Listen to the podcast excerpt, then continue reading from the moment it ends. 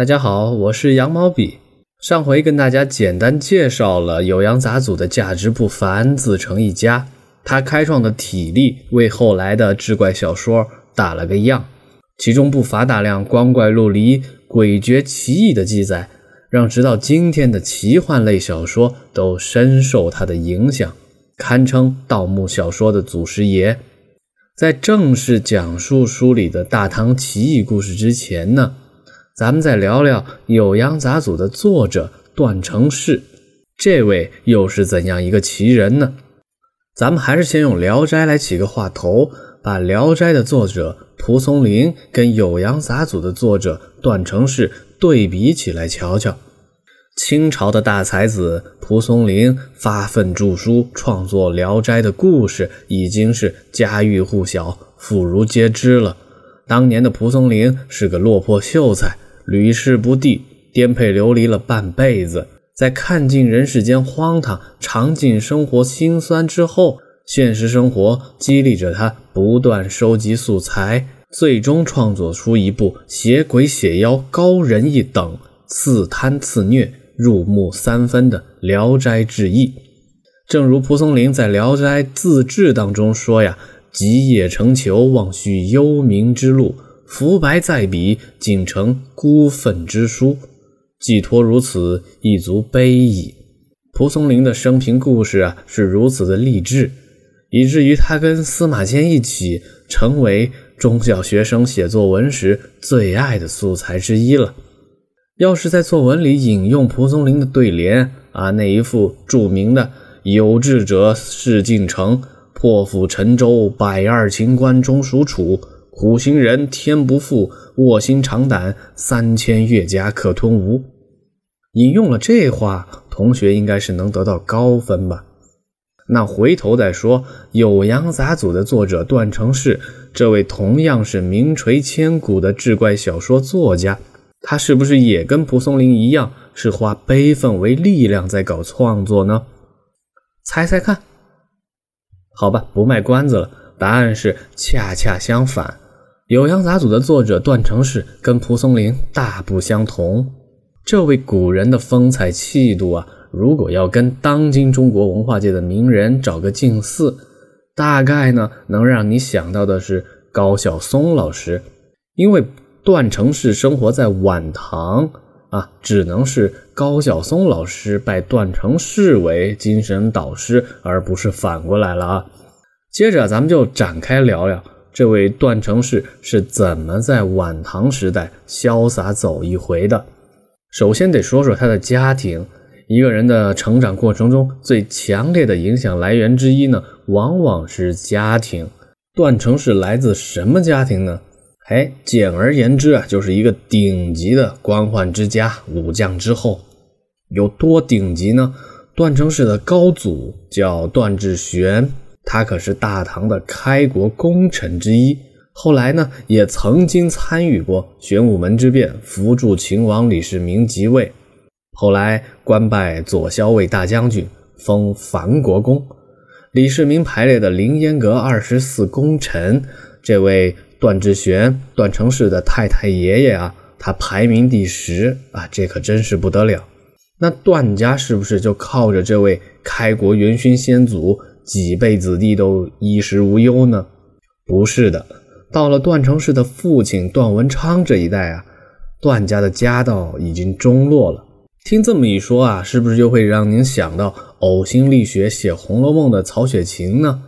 嘿，也不是，还有反转。段成式的父亲段文昌在晚唐时期呢，也是位了不起的人物。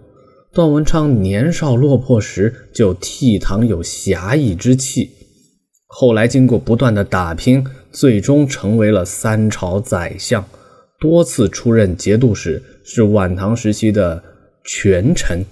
段文昌年少时候呢，境遇潦倒，等到他富贵之后，就多了一股扬眉吐气的渴望，以及报复式的补偿。他后期的生活呀，非常的奢侈，远超过一般的富贵家庭。史料说呀，段文昌自己编著了十经五十章，当时啊称为《秋平公十宪章》，啊，他在美食上非常有讲究。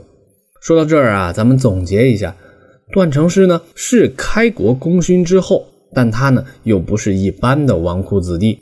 他的父亲段文昌经过打拼，家道中兴之后，热爱奢侈消费，但似乎呢他又算不上是个暴发户，毕竟人家老段家祖上就阔过。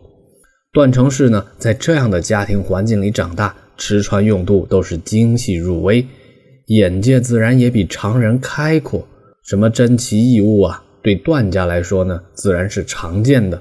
这就导致段成式从小就对奇人异事有着本能的偏好，他很自觉地去接触这些奇异的故事。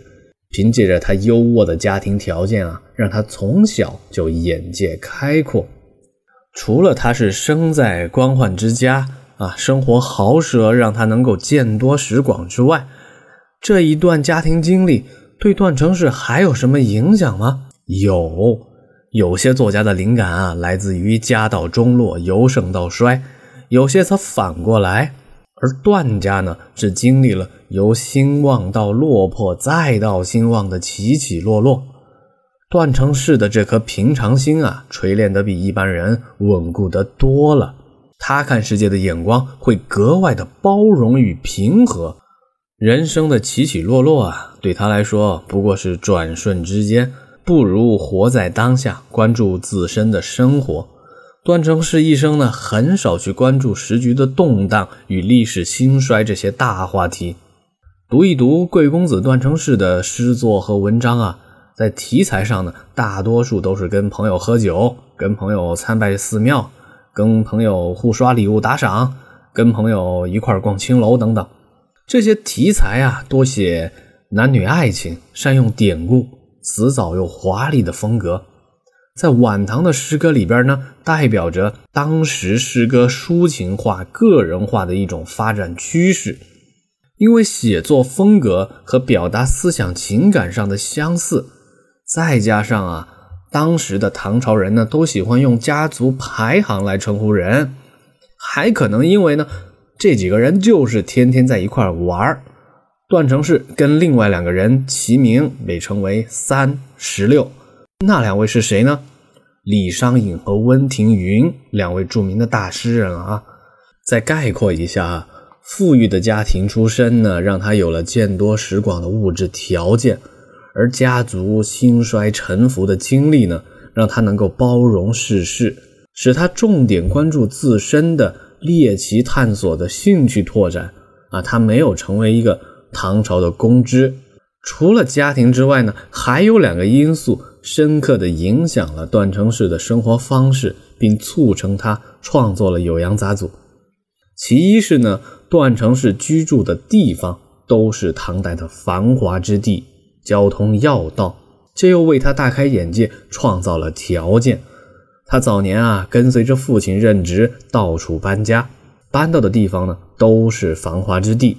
他后来定居的城市包括长安、成都、扬州、荆州，在当时呢都是经济发达、人口众多的好地方，这样他有机会广交朋友、接触各色艺人。